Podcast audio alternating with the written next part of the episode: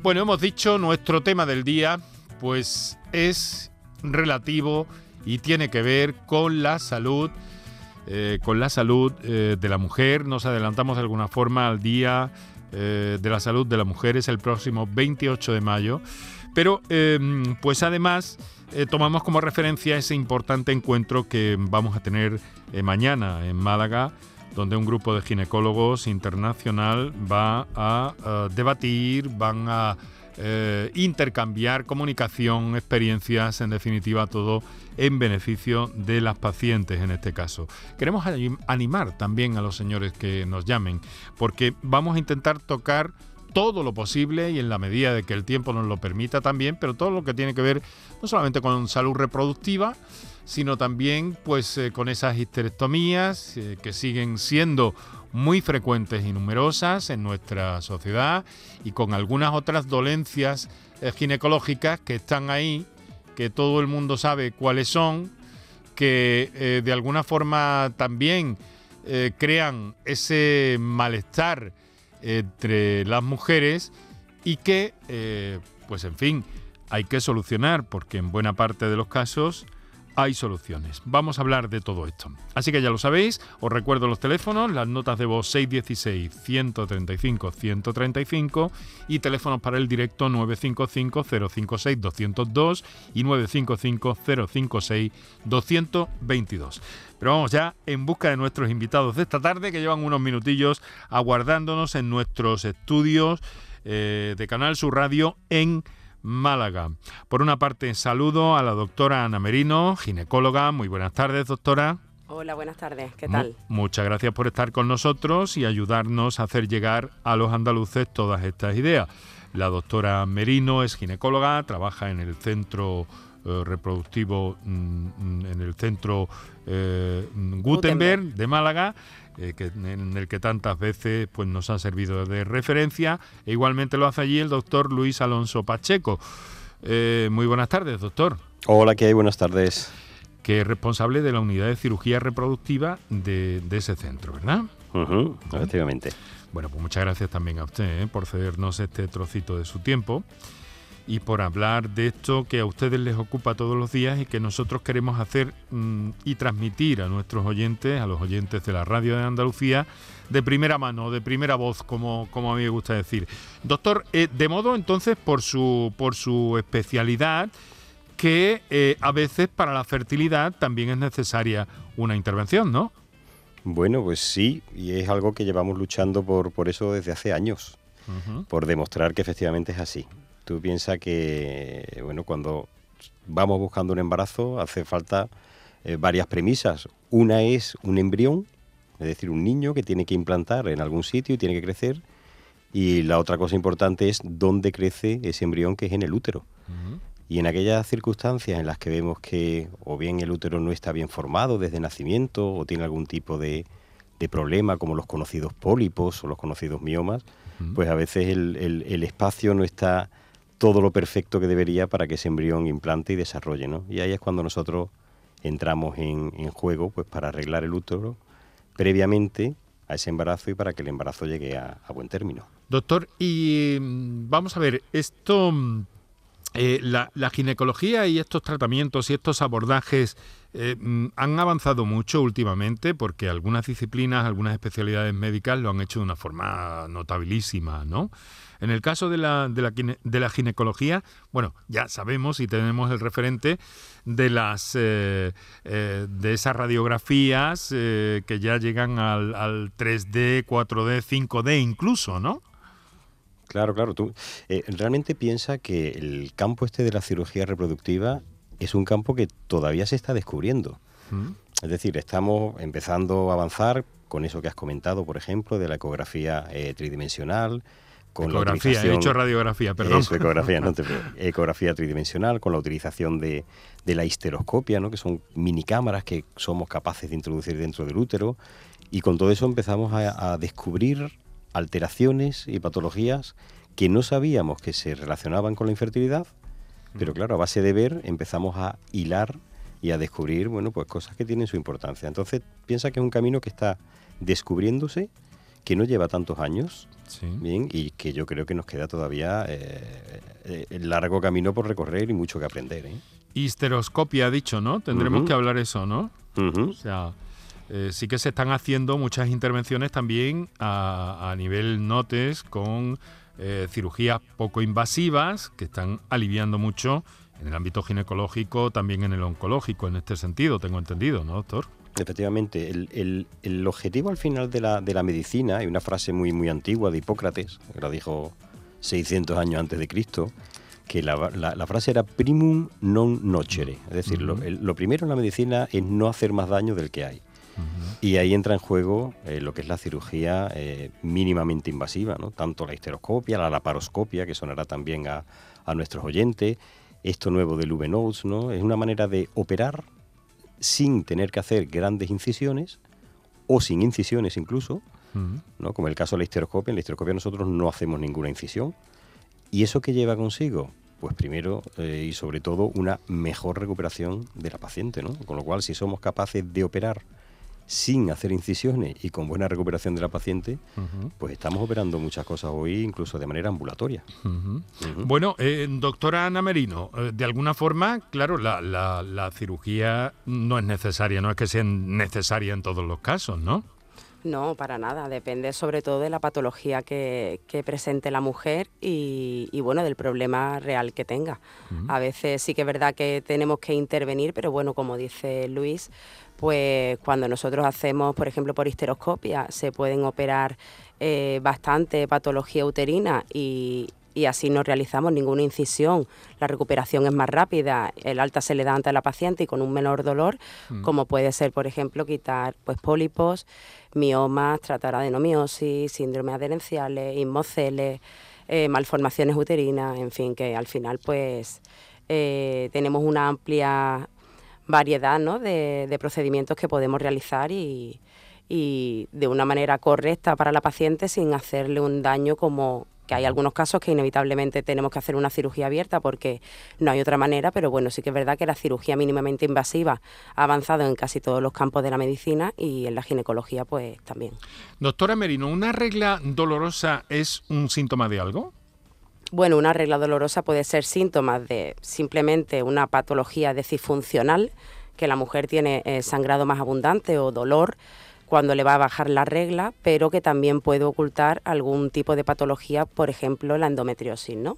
Hay mujeres con endometriosis que las reglas son muy dolorosas, incluso le hacen incapacitantes y bueno, nosotros tenemos que hacer pues una historia clínica adecuada, un examen físico extenso que no solo conlleve la realización de una analítica para ver si la mujer tiene pues algún tipo de alteración, sino también una ecografía en la cual pues veamos si ese dolor puede estar relacionado, pues por ejemplo, con miomas, con adenomiosis, con endometriosis o con otro tipo de alteraciones. Y si no está eh, relacionado con nada, pero persiste y, esta señora, eh, la que estamos pensando figuradamente, lo pasa mal durante eh, su regla, ¿eso puede tener solución? Sí, claro. Eh, bueno, existen diferentes tipos de tratamientos. Los primeros, la primera escala que habría que utilizar sería antiinflamatorios, que además de, quitar el dolor, también reduce el sangrado en la mujer. Y luego, por supuesto, pues están los anticonceptivos.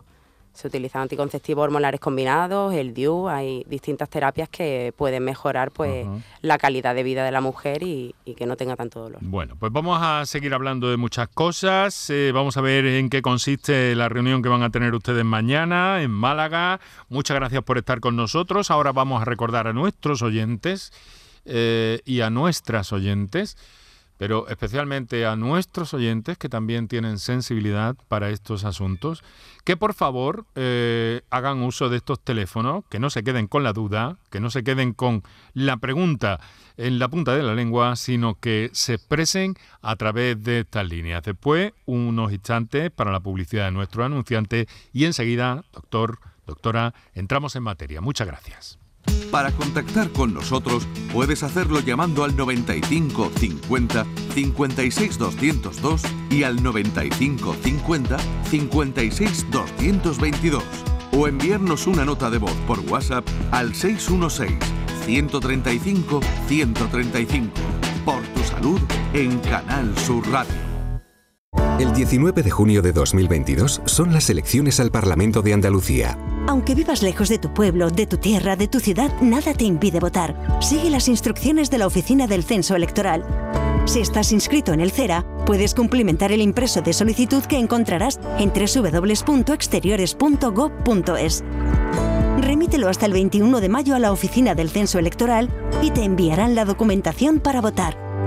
Ahora puedes optar por depositar tu voto en la oficina o sección consular del 15 al 17 de junio o enviárselo por correo certificado hasta el 14 de junio. Para más información consulta www.ine.es o www.exteriores.gov.es. 19 de junio de 2022. Elecciones al Parlamento de Andalucía. Infórmate llamando al teléfono gratuito 919-0622 o entra en eleccionesparlamentoandalucía2022.es. Junta de Andalucía. ¿Estás lesionado? Elige la fisioterapia avanzada de Clínicas Beyman. En Clínicas Beyman ponemos a tu servicio fisioterapeutas de primer nivel equipados con la última tecnología. Nuestra meta es tu recuperación. Somos la fisioterapia oficial de 18 federaciones deportivas de Andalucía. Si necesitas recuperar tu salud, tu rendimiento y tu bienestar, pide tu cita en clínicasbeyman.es. Aquadeus, ahora más cerca de ti, procedente del manantial Sierra Nevada, un agua excepcional en sabor, de mineralización débil que nace en tu región. Aquadeus Sierra Nevada es ideal para hidratar a toda la familia y no olvides tirar tu botella al contenedor amarillo. Aquadeus, fuente de vida, ahora también en Andalucía. Mira, mira qué patatas he comprado. No, que no te engañen. Exige patatas nuevas. Ya están aquí, de nuestra tierra. Piel fina. Y cuando la fríes o cueces, mmm, no te defraudan. Compra patata nueva, de nuestra tierra. Recién cosechada, sabrosa al cocer y clara al freír. Nuestra patata. Lo hago por tus abrazos, por nuestros paseos, los viajes y conciertos juntos, por tu sonrisa y por tus besos. Lo hago por seguir cuidándonos. Llevamos dos años luchando para frenar la COVID-19. Ahora más que nunca la responsabilidad es de todos. Actuemos con precaución y prudencia. Está en nuestra mano mantener todo lo construido. Junta de Andalucía. La mañana de Andalucía con Jesús Vigorra es tu referencia en la radio. Con la última hora del día. Toda la actualidad. La información más cercana que buscas y el mejor entretenimiento. La mañana de Andalucía con Jesús Vigorra. Contigo desde las 6 de la mañana. Quédate en Canal Sur Radio. La radio de Andalucía. Enrique Jesús Moreno. Por tu salud en Canal Sur Radio.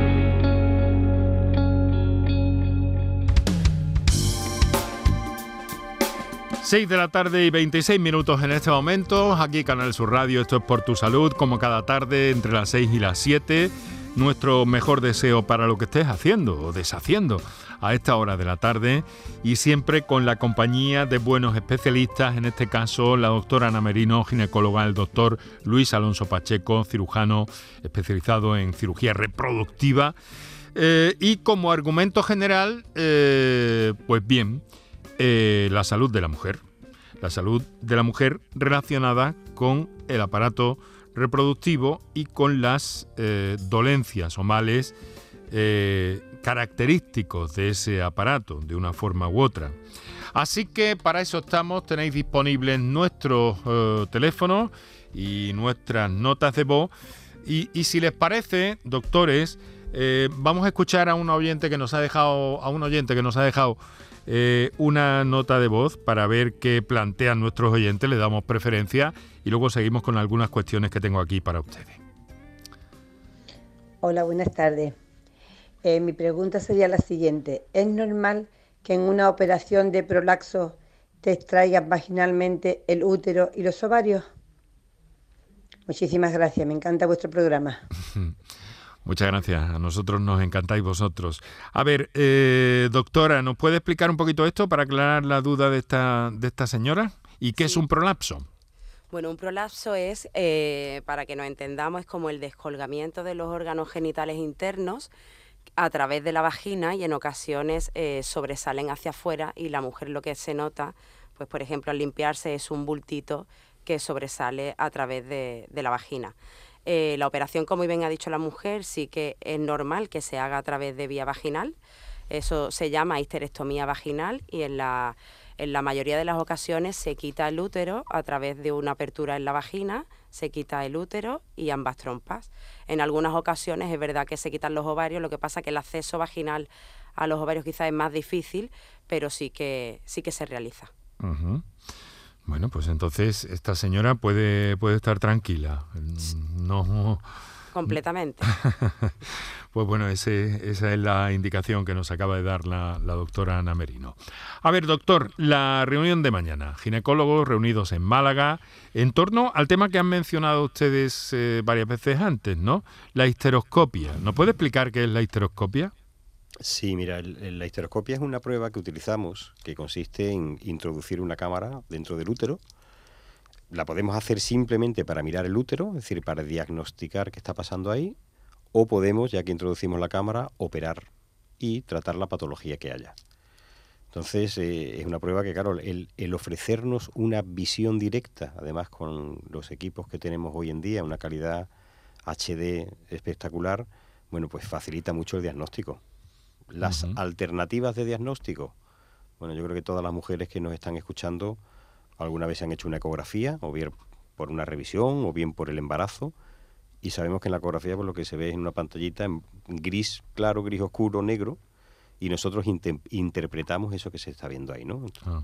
Claro, la diferencia entre interpretar blanco y negro y visión directa, visión real, bueno, a la hora del diagnóstico es mucho. ¿Y esto está muy extendido ya a estas alturas? Está, eh, digamos, relativamente extendido. Bueno, todos los hospitales en Andalucía tienen histeroscopia y unidad de histeroscopia. Es decir, que en Andalucía eh, eh, estamos muy avanzados en ese sentido y hay unidades mm, a nivel nacional e internacional muy potentes. Entonces aquí, por decirlo así, estamos bastante avanzados. Sí que es verdad que la implementación en los ginecólogos en general bueno, pues no es muy alta, pero claro, no todos los ginecólogos, por ejemplo, hacen partos, ¿no? O hacen oncología. Entonces es una parte como más especializada. Bien, pero aquí en Andalucía podemos estar tranquilos que tenemos unidades muy buenas y profesionales de un nivel excelente. Excelente. Bueno, pues eh, histeroscopia, no se pierdan esta, palabra. Pero esto sirve entonces mm, tanto para explorar como para intervenir en un momento dado, creo que ha mencionado anteriormente, ¿no? Efectivamente. Aquí nosotros lo que planteamos en este congreso, el congreso va a ser un poco ¿Mm? revolucionario. A ver. Porque, porque de hecho eh, es un poco, eh, no sé si queda bien decirlo, congreso protesta. ¿Congreso protesta? y, te voy a explicar por qué. Mira, el, en ginecología pues hay veces que cuando nosotros queremos hacer un diagnóstico de lo que hay dentro del útero, se utilizan dos pruebas. Una es la biopsia, que es tomar un poquito de tejido de dentro, y la otra es el legrado. Eso también sonará más la palabra. Las dos técnicas, la biopsia y el legrado, se hacen a ciegas. Es decir, nosotros introducimos algo en el útero, cogemos de ahí, de algún sitio, pero realmente no sabemos de dónde se coge el tejido. Bien. Cualquier oyente puede imaginar que si nosotros tomamos una muestra a ciegas, pues puede que cojamos lo que queremos o que no cojamos lo que queremos. De hecho, la única especialidad del mundo que hace biopsias a ciegas es la nuestra. Es decir, un urólogo no se le ocurre meter en la vejiga un, catéter a ver si coge de algún lado. Él mira con la cámara y coge de donde quiere, no la muestra. O un, eh, en radiología para la mama, pues van guiados y cogen la muestra exactamente de donde ellos quieren, guiado por ecografía. Bueno, pues en ginecología no.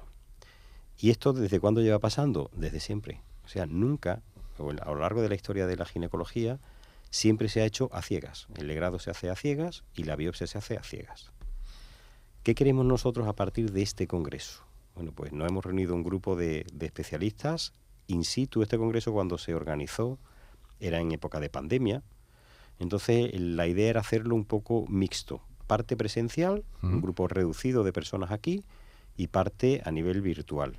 La comunidad nuestra de, ginecólogos que tenemos a nivel virtual son 5.000 personas, es decir, es grande a nivel de todos los países del mundo. Mañana en la sala pues estamos cerca de 200, que era el, número que tenemos previsto solo para presencial. Y lo que queremos es, se va a firmar un documento que se llama un documento de intenciones, que se llama el documento, se va a llamar el documento Málaga, bueno, que yo creo que eso es importante para, para Andalucía y para, bueno, para, para nuestra ciudad. Y ese documento va a estar firmado por representantes de las tres principales asociaciones de cirugía ginecológica del mundo.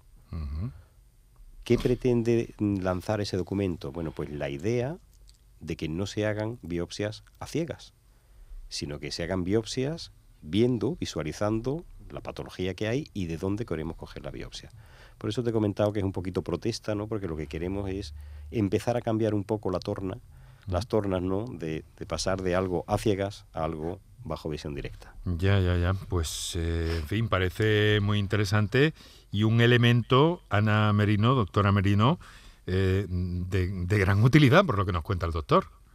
Hombre, por supuesto, ¿no? Eh, siempre es mejor eh, que lo que tú hagas estés viendo directamente qué es lo que haces a que tú introduzcas un, un, instrumento en una cavidad y, y, pues lo hagas a ciegas, ¿no? No es lo mismo con el riesgo que ello conlleva de complicaciones como, por ejemplo, perforar en el caso de los legrados, cuando hacemos un legrado que bueno, en algunas ocasiones es verdad que hay que hacerlo porque si la mujer viene sangrando con un aborto en curso abundantemente, pues hay que cortar el sangrado de alguna manera. Pero sí que es verdad que en algunos casos en los que se quedan restos embrionarios, por ejemplo, pues la histeroscopia te permite incluso realizarlo en consulta sin que la mujer necesite anestesia general y directamente ves dónde está el saquito y posteriormente puedes hacer pues o quitarlo con el histeroscopio hacer un legrado dirigido, ¿no? Justo en esa zona o como ya ha dicho Luis, pues tomar una biopsia de una zona concreta y no y no en la cavidad uterina son unos dos centímetros cúbicos, con lo cual cuando tú metes una biopsia que se llama biopsia de Cornier, a veces tú no tomas eh, la muestra correcta y puedes llegar a un diagnóstico incorrecto, ¿no? Caramba, qué, interesante y qué buen, qué buen avance. En fin, estaremos atentos también al desarrollo de, esas sesiones en, el Congreso que empiezan ustedes mañana, ¿no, doctor? Mañana, mañana por la mañana. Vamos a, vamos a, voy a, voy a comentarles. Eh, algunos de nuestros oyentes nos hacen llegar eh, mensajes en forma de texto y entonces, pues también queremos darles curso y darles salida sobre todo este tipo de asuntos ginecológicos que estamos abordando hoy. En un examen citológico me han visto que tengo como una hernia en el cuello del útero a raíz del parto. Les cuesta mucho llegar a la zona donde cogen la muestra para la citología. ¿Esto a la larga puede tener malas consecuencias? No, no entiendo muy bien la preocupación de esta, de esta oyente, pero quizá usted es mejor que yo, ¿no? Bueno, la, verdad es que la pregunta es compleja. Hemos entendido poco, pero... Bueno, yo, yo quiero entender que, mira, hay veces que cuando una mujer tiene un parto, es verdad que el perfil vaginal le cambia. A más partos cambia más y a veces es verdad que la anatomía queda un poco, un poco alterada, ¿no? El, cambia a una mujer que ha tenido tres niños o dos niños o incluso un niño, si ha sido un parto de un niño muy grande y tal, la anatomía cambia y le puede costar hacer la citología. Yo creo que van los tiros por ahí. Sí más cambios anatómicos después del parto que, otra pero, cosa. Pero un examen citológico puede, puede atisbar una, una hernia. Una hernia no. No, no, no. Claro. No, no. Que debe haber sido una exploración más amplia en cualquier caso. Sí, hay algo más. O el, o el, corrector de texto del mensaje a lo mejor le ha hecho una, una jugada una mala pasada con lo de hernia. Hernia, sí, porque hernia en el cuello del útero no, no. vemos. Claro. Pues esto es lo que nos pone con su H y todo. ¿eh? Sí, por eso el corrector que lo mire, nos, nos reenvíe la pregunta y se la respondemos. Bueno, pues que lo mire esta, esta oyente para, para darle curso a su inquietud, para, para orientarla en este sentido, con la presencia de nuestro especialista esta tarde. Recuerdo, eh, doctora Ana Merino, el doctor Luis Alonso Pacheco. Lo que sí tenemos es otra, otra nota de voz. Vamos a escuchar. Buenas tardes. Eh, mire, eh, quisiera que le preguntara a la doctora o al doctor. Eh, un familiar mío em, tuvo una muerte el bebé días antes de nacer. Parece ser que la placenta tuvo dos infartos, tuvo dos trombos. Entonces mi pregunta es, em, ¿qué posibilidades hay de que vuelva a pasar lo mismo? Eh, a este familiar le han dicho que en el momento en que se vuelva a quedar embarazada tendría que ponerse parina todos los días. Venga, muchísimas gracias por la respuesta. Muchas gracias. A ver, doctora Merino, si es tan amable y si le pues, parece bien.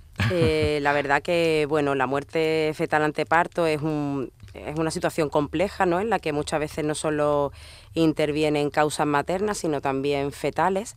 Y bueno, no sé exactamente cómo iba el curso del embarazo de, esta, de este familiar que comenta esta señora, pero sí que es verdad que a veces pues la placenta, que es lo que irriga ¿no? y le da la alimentación al bebé, pues a veces puede tener una insuficiencia placentaria, formarse, como dice, algunos trombos y, es verdad que bueno, pues eso puede facilitar eh, el fallecimiento del feto. Eh, ¿Qué es lo que se hace en recomendaciones futuras? Pues como le han dicho, ponerle parina en el siguiente embarazo, pero sí que es verdad que, existe un riesgo añadido ahí y, y, bueno, hacer un control más exhaustivo del siguiente embarazo y, en una unidad de alto riesgo. Bueno, pues ahí está la, orientación, la clave y, en fin, el estudio profundo que ha de hacerse más después de la, de la circunstancia, de la situación vivida, que debe, debe ser terrible, ¿no, doctor? Bueno, yo de verdad, en la especialidad nuestra, que muchas veces especialidad, sobre todo la obstetricia, de alegría, ¿no? Traer a un mm. niño al mundo siempre para la familia es motivo de alegría y de, de fiesta y están los padres fuera y los abuelos y, bueno, pues estas circunstancias la verdad es que nos duelen hasta nosotros, ¿no? Son momentos muy, muy difíciles para la pareja, para la mujer y para el marido, y son momentos muy difíciles para, para todo el personal que está atendiendo a, esos partos, porque al final, bueno, evidentemente tiene que haber un parto, y ya te digo, momentos duros para tanto para los pacientes como para los profesionales. Bueno, pues hago un llamado a los señores, eh, a los varones, que sin duda los hay con mucha sensibilidad sobre este asunto del que estamos hablando, lo hemos comprobado en otros programas, para que también nos dirijan sus eh, preocupaciones en este, en este sentido del que estamos hablando hoy. Voy a recordar los teléfonos, un par de minutos para nuestros anunciantes y de inmediato seguimos. Para contactar con nosotros puedes hacerlo llamando al 95 50 56 202 y al 95 50 56 222 o enviarnos una nota de voz por WhatsApp al 616 135 135. Por tu en Canal Sur Radio.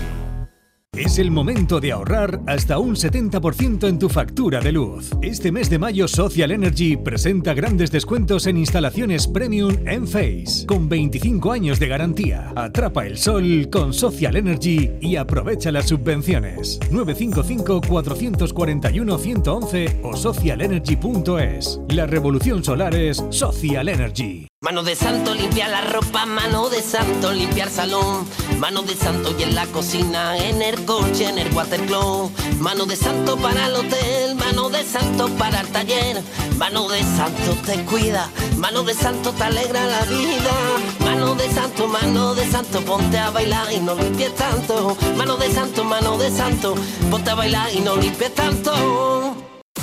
¿Puedes imaginar ver a tu artista favorito tan cerca en concierto? Solo en Concert Music Festival puedes hacer que esto ocurra.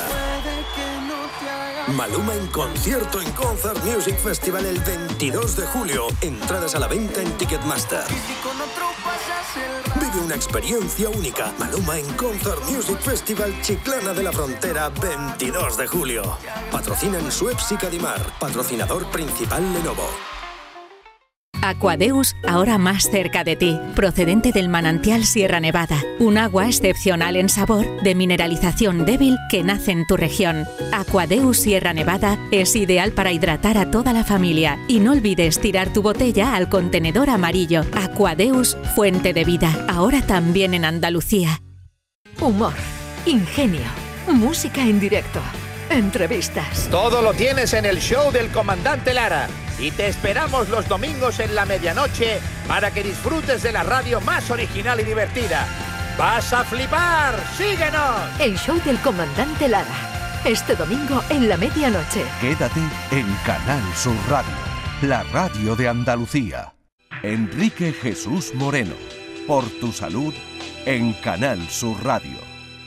Para contactar con nosotros puedes hacerlo llamando al 95 50 56 202 y al 95 50 56 222 o enviarnos una nota de voz por WhatsApp al 616 135 135 por tu salud en Canal Sur Radio. Tenemos 17 minutos para las 7 de la tarde, aquí Canal Sur Radio, la radio de Andalucía y en directo por tu salud. Hoy hablando de asuntos que tienen que ver con eh, eh, ginecología, con las inquietudes de nuestros oyentes y con la presencia eh, de la doctora Ana Merino y del doctor Luis Alonso Pacheco. Mire, es esa oyente que nos, que nos ha mandado una segunda comunicación escrita en la que nos dicen perdón por no haberme expresado correctamente. Bueno, no tiene que pedir perdón por nada, pero nos aclara eh, un poco la, situación, esa eh, clínica que nos apuntaba en dos líneas y media. Me vieron en la exploración una deformación en el cuello del útero a raíz del parto que el médico, para que yo entendiera lo que era, me dijo que era parecido a un prolapso. Esto no sé si a la larga puede tener malas consecuencias. Ahora sí, doctores. Eh, bueno, en teoría no tiene, no tiene por qué tener eh, malas consecuencias a posteriori. Lo que y, la toma de la citología no tiene por qué tener mayor problema en tomarla, porque al final lo que hace es tomar una muestra de, de la parte exterior del cuello y a mm. nivel pues del canal, ¿no? Eh, cervical. Con lo cual, aunque tenga un, una hernia o como le hayan definido. Una deformación, una deformación en la segunda comunicación. A no ser que tenga, no sé, quiero pensar, una estenosis, que es una estrechez del cuello y no le permita la toma de eh, endocervical, sí que, bueno, se podría hacer quizá en este caso intentar una histeroscopia o hacer la muestra, tomar solo la muestra de, fuera. Lo interesante, eh, doctor, es que esta señora haga sus revisiones ginecológicas eh, periódicamente. Sí, exacto. Bueno, vamos a otra, que está, eh, tiene gracia porque me compromete a mí de, alguna forma, porque me dice, hola, estoy de cuatro semanas, les he oído decir que hay ecografías 4D y 5D. ¡Qué barbaridad! ¿Me pueden explicar eso qué es? La verdad, la verdad es que, eh, eh, en fin, esta señora ha escuchado ecografías 4D, 5D eh, nos, explican ustedes esto, para los que no estamos muy iniciados y para nuestros oyentes inquietos en general, eh, que sepamos de qué se trata? Pues mira, yo creo que nosotros vamos, vamos añadiendo Ds cada año, ¿sabes? y yo creo que ya debemos ir por el 7 o por ahí. Esto es como los iPhone, esto. El, eh, mira, la ecografía normalmente, la que se hace, que se ve en gris, y en, esa es la ecografía en dos dimensiones, en alto y en ancho. No tiene más. Se salió posteriormente otra tecnología que lo que hacía era, bueno, ofrecernos tres una dimensiones. Como una, fotografía más detallada y con un poquito de relieve, aunque claro. hubiera visto en la pantalla, pero se, no, se percibía relieve, ¿no? Efectivamente, lo que hacemos son tres planos, el, el, el, el, eje X, Y y Z, tres planos, y ahí sacamos, bueno, pues un, eje, una visión frontal, que esa es la 3D. Cuando la ecografía 3D en foto la ponemos en vídeo, es decir, una 3D en movimiento, ah. eso le llamamos 4D. Ah, caramba. ¿Vale? O sea, ya le hemos metido una, una D más. Sí. Y luego, según le vamos poniendo sonido, que se escucha el corazoncito, le ponemos otra D. pasamos, ah. pasamos, a 5. Volumen girándose la imagen, le ponemos otra D, ¿no? Entonces, pero al final se basa todo en imagen en dos dimensiones, que es la de gris clásica, la carita del niño en foto 3D y a partir de ahí vídeo 4D y si le ponemos sonido Doppler ya vamos subiendo 2D. Es lo mismo, lo que pasa que son funcionalidades que le vamos añadiendo a la Qué interesante, con una definición ya muy buena, ¿no? Cada vez mejor. Bueno, es, espectacular, sí. Sorprendente, sorprendente. Y eso, claro, quieras que no, nos ayuda, primero ayuda mucho a la paciente a ver, ¿no? bueno, desde ver la carita del niño, a ver el mioma que tiene o ver la malformación que tiene, pero sobre todo sobre todo, nos ayuda a nosotros a diagnosticar. Claro, claro nosotros no hacemos esa... no, es un regalo, es un, quiero decir, es un regalo, por supuesto que es un regalo para los padres, pero para ustedes es una herramienta. Claro, bueno, eh, yo te diría que es hasta un regalo para nosotros, ¿no? Porque disfrutamos viendo esas imágenes que antes no teníamos, ¿no? Pero el, objetivo final es diagnóstico, ¿no? Llegar a un diagnóstico acertado, preciso y a, partir de ahí, evidentemente, podemos ser mejores en el tratamiento. Muy bien, vamos a seguir escuchando a nuestros oyentes. Vamos con otra nota de voz. Buenas tardes, mm, soy Nati de Puerto Santa María. Pues yo quería comentar que mi hermana tuvo, falleció de cáncer de vulva. Y a ella le hicieron tres biopsias y salió negativa y a la cuarta salió positiva. Y, en esa trayectoria de biopsia transcurrió pues cerca de, un año. Entonces, mi pregunta es, ¿por qué no se le da prioridad a, la, a las pruebas cuando hay sospecha de cáncer?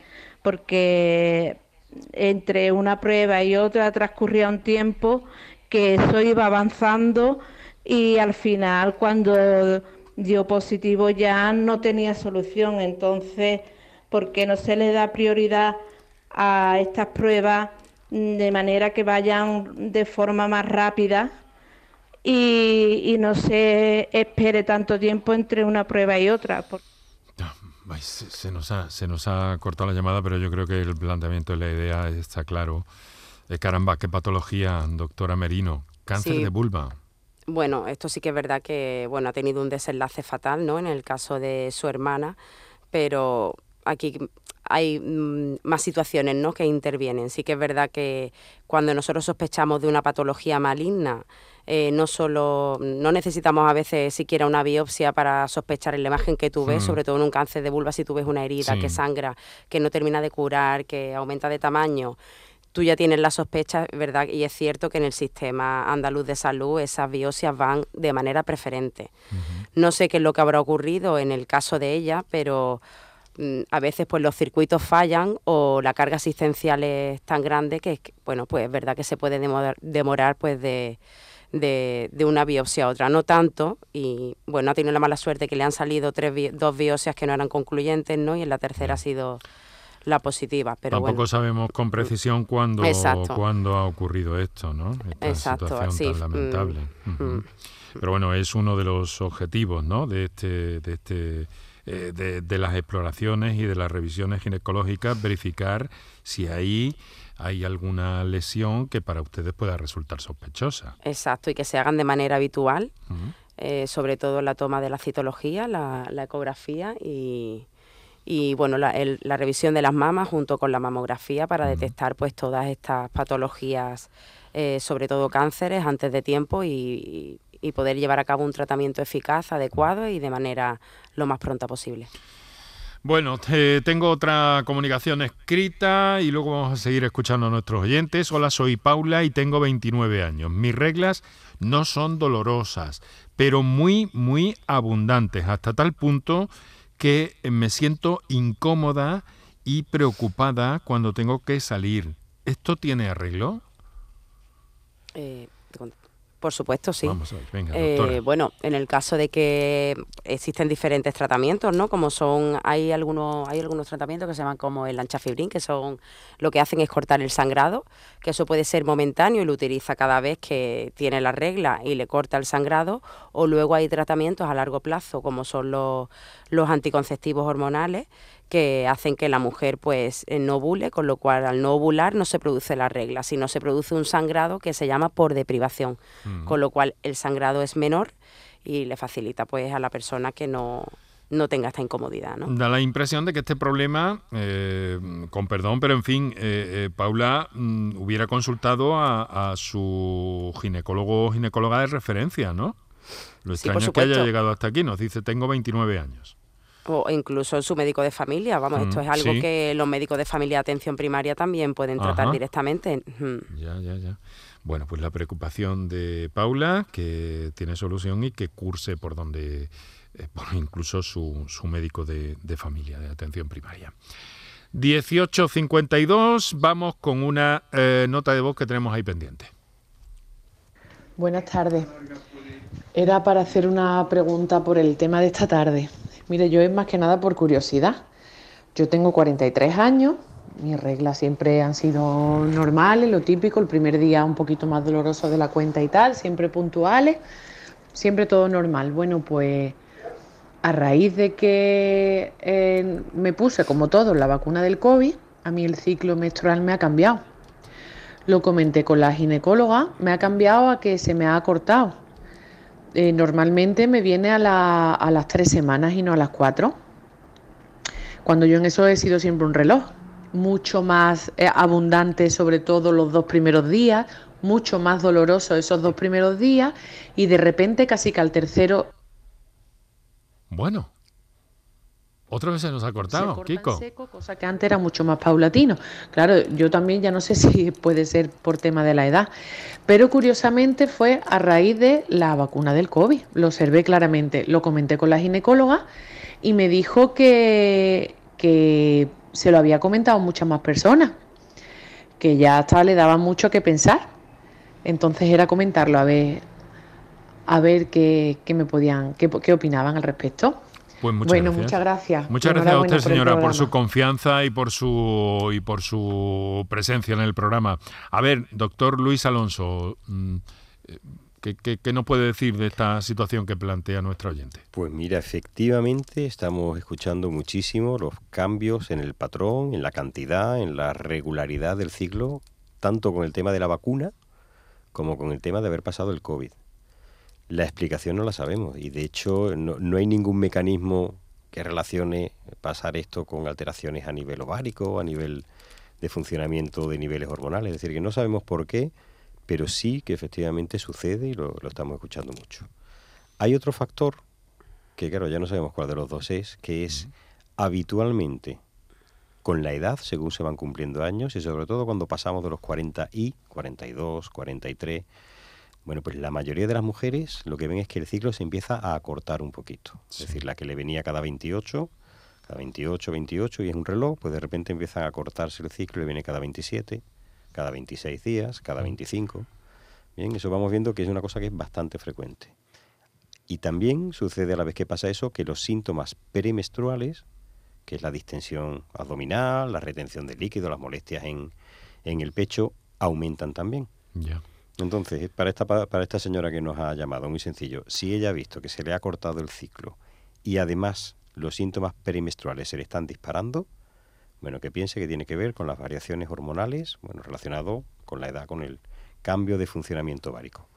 Si no tiene los síntomas eh, eh, premenstruales disparados, bueno, pues se lo achacamos al tema de, del COVID este que nos no está volviendo un poco loco, porque sí que es verdad que da muchos síntomas que no, no, obedecen a Suponemos que a la eso lógica. se estará, se estará estudiando, ¿no? Sí, si no eh. se ha estudiado que debería estar en descrito ya o Eh, detallado, ¿no? Efectivamente. Claro, Ya, si tú ya, piensas ya. que muchas cosas nos van saliendo con el tiempo, ¿no? Sí, Todos estos cambios sí, de sí, patrón nos estamos dando cuenta, igual Sí, que, no, no acuérdate al no. principio cuando era lo de la pérdida del olfato, ¿no? Es decir, que pasaba, pero ya Sí. con- a los meses pues ya se dio como Bueno. uno de los síntomas, ¿no? Bueno, Vamos Se a ver escucha, si tenemos, eh, tenemos un, un, tenemos tiempo para escuchar una última nota de voz muy rápidamente, compañeros, y la respuesta también, doctores, se lo, se lo ruego. Adelante. Buenas tardes. En primer lugar, daros mi enhorabuena por el gran programa que tenéis y la gran y por contar con ustedes por tantos casos. Y lo que os quiero decir, yo tengo una hija con 32 años, está trasplantada de riñón, ella quiere ser madre y le han dicho que tiene muchos problemas, ya debido primero por el tratamiento que tiene de inmunopresores y aparte al feto tendría también alto riesgo y ella incluso tendría que bajarle la dosis del tratamiento y podría incluso Bueno, yo creo que la situación está planteada. Disculpe esta señora, tenemos eh, muy poquito tiempo hasta las 7 de la tarde. Interesante, como les dije, doctores, las eh, cuestiones que plantean nuestros oyentes. A ver, ¿qué se hace aquí? Un caso de una mujer trasplantada. Interesantes y complejas, ¿no? Sí. Son, son situaciones... Me temo que sí, para el poco tiempo que tenemos. Claro, nada, pero bueno, eh, comentarte que sí que ya hay evidentemente mujeres con trasplantes y que han tenido su niño. Son embarazos de más riesgo, con un manejo por unidades muy especializadas, en el que se combinan tanto pues, lo- los, profesionales que llevan el trasplante como los, los ginecólogos y los obstetras, ¿no? Pero que hay, y hay en Andalucía ya mujeres con su trasplante y su niño. Bueno, pues lo vamos a dejar aquí, doctores. Qué Muy interesante todo lo que nos han contado, qué interesante las propuestas que nos hacen cada tarde nuestros oyentes. Y, bueno, le hemos dado un repaso que nunca está de más y que se quedan temas siempre atrás, pero que vamos recuperando porque cualquier momento es bueno en este programa para acercarnos a esta idea de la salud reproductiva, de la salud de la mujer y en definitiva divulgar que es nuestro cometido gracias a su prestancia y a la posibilidad de contar con ustedes. En este caso, doctora Ana Merino, ginecóloga, Centro Gutenberg Málaga, doctor Luis Alonso Pacheco, Unidad de Cirugía Reproductiva. Eh, mañana congreso, mañana congreso protesta, doctor. A ver cómo escapamos, te contaré. bueno, pues muchas gracias, eh, doctora. Un saludo, hasta la próxima. Un saludo. ¿Ha estado cómoda? Sí, muy bien. Pues me alegro. Eh, un saludo para todos y aquí desde la radio con nuestro agradecimiento hoy a Carlos Mateos de Com Salud y en la radio hemos estado Kiko Canterla. En la producción, Antonio Martínez en el control de sonido, junto a Paco Ruiz en nuestra emisora de Málaga, Paco Villén en la realización aquí desde Córdoba y Enrique Jesús Moreno, que les habló encantado eh, como cada tarde. Eh, miren una cosa, mañana volvemos a escucharnos, no falten.